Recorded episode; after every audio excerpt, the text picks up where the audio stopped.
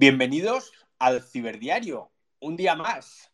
Repetimos casi tema, porque tenemos que seguir con Facebook, donde deben estar hoy de resaca, deben estar muy de resaca. Volvemos aquí al Ciberdiario, este espacio convertido en podcast que se graba en directo aquí con los sospechosos habituales y en el que hoy tenemos que hablar de Facebook porque el día ha empezado muy mal. Yo creo que no podía empezar peor para la gran red social. Bueno, sí, sí podría haber empezado peor porque podrían no haber solucionado el problema de ayer y eso sí que hubiese sido una hecatombe. Pero aparte de eso, la resaca que están teniendo es de órdago. Es de órdago por varias razones. En primer lugar, es de órdago por lo que está ocurriendo en lo económico.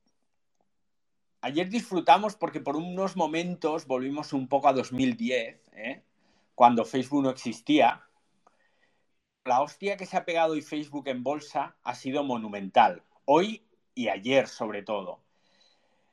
Cayó un 4,89%, lo que supone que perdieran casi 6.000 millones de dólares. Pero es que esto no es nada. No es nada porque desde principios de septiembre, que es cuando llegaron además a su pico histórico en cotización en bolsa, han caído un 15%. ¿Y qué ha pasado en este mes para que Facebook se hunda de esta forma? Pues lo que ha pasado es que el Wall Street Journal destapó el escándalo sobre el algoritmo de Facebook del que ya os hablé. Ese algoritmo que nos premia cuanto más encabronados, cabreados y de mala leche estamos, y esto ha hecho que empiece a desplomarse en bolsa. Y la cosa va a ir a... Los que estuvisteis aquí ayer, recordaréis que os dije que si piensas mal, acertarás. Os dije que si fuéramos malos, pensaríamos que lo que pasó ayer se debía a que Frances Haugen, ex jefa de producto de Facebook, que se había ido en marzo de la compañía, había dado una entrevista al programa 60 Minutos de la CBS y en esa entrevista tiró de la manta, como se suele decir aquí en España. Tiró de la manta y destapó las vergüenzas de Facebook, ¿no? Destapó las vergüenzas con frases que yo diría que son lapidarias. Frases del tipo de la compañía pretende priorizar el contenido incendiario que sabe que va a generar problemas sobre el, sobre el bienestar público y pagará sus beneficios con nuestra seguridad. O antepondrá sus beneficios a nuestra seguridad, sería la traducción más correcta. Me voy a atascar un poco hoy cuando os vaya contando todo lo que tengo preparado, digo que me voy a atascar porque voy a ir traduciendo sobre la marcha del inglés, entonces seguramente me atascaré en alguna frase, en alguna palabra, pero me lo vais a perdonar, estoy seguro. me lo tenéis que perdonar porque es que el programa de el 60 minutos de ayer en la CBS fue bestial. Fue bestial. Pues bien, resulta que Frances, nuestra amiga Frances, fue la que filtró todos los documentos, el informe interno de Facebook al Wall Street Journal y ayer, pues contó más cosas en la CBS. Contó que, por ejemplo, algunas personas famosas están exentas de los protocolos de seguridad de los moderadores en Facebook. Hay un programa de moderadores que se llama XCheck y es un sistema que la empresa utiliza para dar respuesta pues cuando hay avisos o denuncias sobre temas relacionados con el tráfico de personas, cárteles de la droga que utilizan páginas de Facebook pues bien, resulta que hay políticos, que hay usuarios de alto perfil que son tratados de una forma, digamos que diferente por Facebook. O sea, que ellos no les tratan como a vosotros, como a mí, que somos así gente normal, del montón. Ellos van por libre. Entonces, el sistema XCheck lo que hace es que pasa por alto todo lo que esta gente publica. Es decir, pueden publicar lo que les dé la gana. No, no están moderados como el resto de la humanidad en Facebook. ¿Qué ocurre? Que esta moderación que tú haces más laxa para este tipo de personas, influencers, políticos, etcétera, pues fue muy poco eficaz durante los últimos años, ya que Facebook, con tal de ingresar más dinero, participó activamente en la autopromoción de páginas relacionadas con cárteles de la droga. Esto lo llamaron un proyecto, el proyecto Amplify. Todo esto, lógicamente, lo ha contado en la CBS Frances Haugen. Más cosas interesantes. ¿Os acordáis del escándalo de Cambridge Analytica? Bueno, que también hemos hablado mucho, sobre todo en los meses pasados, de Cambridge Analytica. Pues cuando se destapó todo el escándalo, la Comisión Federal de Comercio de Estados Unidos le puso una multa a Facebook nada, poca cosa, 3.650 millones de dólares, creo recordar, porque ese dato mm, no lo he confirmado, pero creo que eran una cantidad similar, 3.500, 3.650 millones, para resolver el escándalo, ¿no? O sea, te pongo una multa y aquí pues no iniciamos investigación, porque si iniciamos investigación se te va a ver el plumero. Y todo quedó en eso. Facebook pagó y ahí se quedó la cosa. Pues resulta que nos ha contado la amiga Frances que un grupo de accionistas de Facebook tiene interpuesta una demanda a Facebook porque se quejan de que la cantidad fue muy elevada. Y no es que fuera muy elevada porque la Comisión Federal de Comercio la, la, impusiera, sino que Facebook como que dijo, oye, pues si queréis os pago esta cantidad y dejamos a un lado a Mark Zuckerberg porque lo que querían era proteger a toda costa al fundador de Facebook. Con lo cual parece ser que la compañía pagó una multa desorbitada con tal de que Mark Zuckerberg se quedara ahí limpio de polvo y paja. Lógicamente los accionistas pues han dicho, oye, ¿qué pasa? Que aquí estás jugando con mi dinero, así que vamos a ver qué pasa. Y han puesto una propia demanda a la compañía. Pero sin duda lo más gordo, al menos en mi opinión, de todo lo que está contando estos días Frances, nuestra amiga Frances Haugen, Hogan, no sé cómo se, cómo se decía en inglés, Hogan, pero vamos a llamar Frances, amiga Francisca, está relacionado, como decía, con Instagram. Sabéis que uno de los artículos que destapó el Wall Street Journal se refería a un informe interno, un informe interno de Facebook en el que se revelaba que Instagram era dañino para la salud mental y la autoestima de las adolescentes. Pero es que Facebook no hizo nada, no tomó medidas. Incluso ocultaron el informe. Ahí, que no se sepa. Que no se sepa que el 32% de las chicas jóvenes que dicen sentirse mal por su aspecto admitieron que se sentían todavía peor después de entrar en Instagram esto es muy heavy. O sea, ¿sabes que un tercio de tus usuarias que tienen problemas de autoestima se sienten todavía peor después de entrar en tu plataforma, en tu red social, en Instagram, y no haces nada? Caray. Dijo Francis una frase relacionada con Facebook que me llamó mucho la atención. Y dice así, la versión de Facebook que existe hoy en día está destrozando nuestra sociedad y provocando violencia étnica en todo el mundo. Violencia étnica. Me llamó la atención que usara esos términos porque me acuerdo, y seguro que os acordáis del genocidio rohingya en el año 2018, ¿os acordáis? En Birmania, fue un genocidio con sus letras, llevado a cabo por el ejército, por la policía birmana. Fueron 25.000 muertos y 700.000 desplazados. Pues resulta que Facebook fue clave en la que ha sido la primera limpieza étnica del siglo XXI. ¿Y por qué? ¿Por qué Facebook? Pues muy fácil, porque Facebook fue la correa de transmisión, podríamos decir, de este genocidio. Fue el canal por el que se comunicaban los genocidas para ir a las poblaciones a exterminar a la gente. De hecho, buscando sobre esto, me he encontrado con una frase de la que fue, la que fue en ese momento investigadora de la ONU en Birmania, que se llama Yang Lee, y en Ginebra, cuando exponía su informe en marzo de 2018, es un informe muy largo, muy no lo he leído entero, pero sí me he quedado con una frase. Me temo que Facebook se ha convertido en una bestia, lo cual no era la intención original.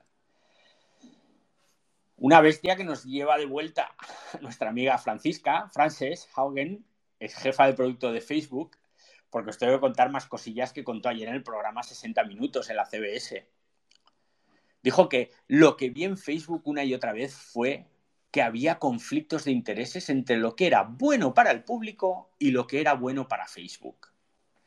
Es un poco parecido a lo que hemos dicho hace un momento, ¿no? Añadió también Frances, y Facebook una y otra vez optó por optimizar para sus propios intereses, para ganar más dinero. Yo no sé qué os parece todo esto que os estoy contando. Hoy no es nada divertido el, ciberdiario lo reconozco, no está siendo divertido. Pero es que me preocupa todo esto, me preocupa porque tengo una hija, adolescente, muchos de vosotros también, tenemos sobrinos y están todo el día en Instagram y antes o después entran en Facebook. Y yo entiendo que, a ver, las empresas tienen que ganar dinero, porque si no, ¿para qué están? Nosotros tenemos que ganar dinero. Es ley de vida, queremos una vida mejor, queremos lo mejor para nuestros hijos, una educación mejor, un sistema sanitario mejor, pues para tener todo eso hay que ganar dinero. Pero yo creo que cuando hablamos de una empresa que está amasando miles de millones de dólares a costa de lo que haga falta, sin escrúpulos, pues entonces yo creo que hay que contar estas cosas. Y aunque hoy seamos unos pocos menos que ayer,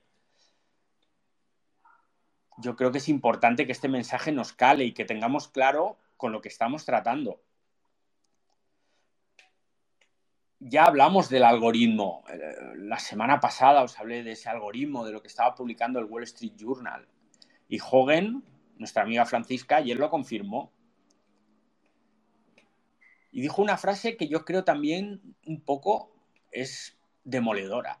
Dice, su propia investigación interna, es decir, el informe este del que os hablaba yo ayer, perdón, la semana pasada, muestra que el contenido que es odioso, que divide, que es polarizador, es más fácil que inspira a la gente a la ira que a otras emociones. Y esto es bueno para Facebook. Facebook desde 2018, cuando cambió ese algoritmo, se está pervirtiendo de una forma peligrosa. Además, resulta que con motivo de las elecciones en Estados Unidos, el sistema de seguridad, porque existe un sistema de seguridad que pulsando un botón prácticamente acaba con toda la desinformación, acaba con todos los bulos, acaba con todo, pues resulta que ese sistema de seguridad lo activaron durante las elecciones en Estados Unidos. Y todo fue como la seda. Todo funcionó bien, no hubo líos, no hubo problemas, y a que no sabéis cuándo desactivaron el sistema de seguridad justo cuando terminaron las elecciones. ¿Y qué pasó justo después de que terminaron las elecciones? El asalto al Capitolio del 6 de enero. ¿Y cómo se organizaron los asaltantes? Mayoritariamente a través de Facebook.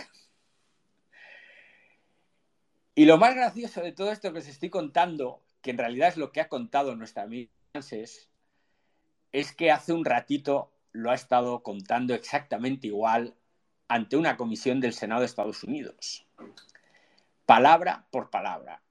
Lo he estado viendo y estaba prácticamente repitiendo la misma entrevista que le hicieron en la CBS. Ha contado todo lo que os he dicho.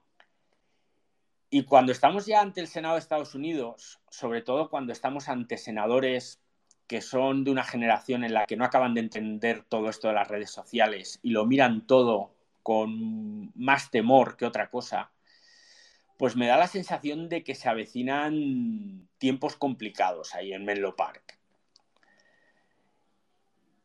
Y ahora que lo pienso, joder, es que parece que me estoy convirtiendo en un odiador de Facebook. ¿eh?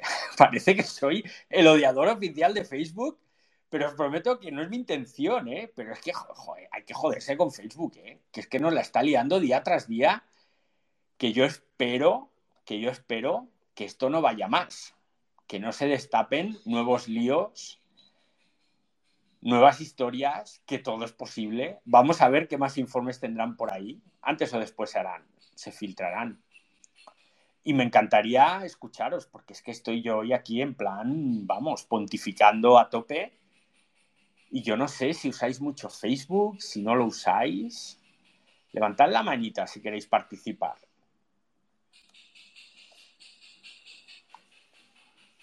Y parece que no, que hoy no quiere participar nadie. Debe ser porque como tengo un pie de micro nuevo.